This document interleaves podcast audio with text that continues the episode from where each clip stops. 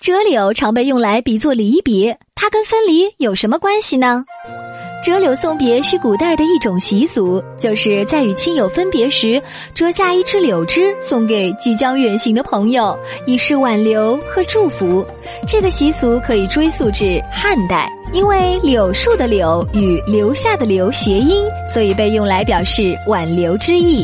折柳赠别的习俗在唐代最为盛行。李白就有这么一首诗：“年年柳色灞陵伤别”，说的是古代长安的灞桥两岸十里长堤，一步一柳，由长安东去的人多在此地惜别，折柳枝赠别亲友。柳树又是春天的标志，总是给人以欣欣向荣之感，因此折柳赠别也蕴含着春常在的祝福。柳树的生命力之强，非其他树种可比。古人折柳送行，也寓意亲友背井离乡，正如离枝的柳条，希望他到了新的地方能很快的生根发芽，是对亲友的美好祝愿。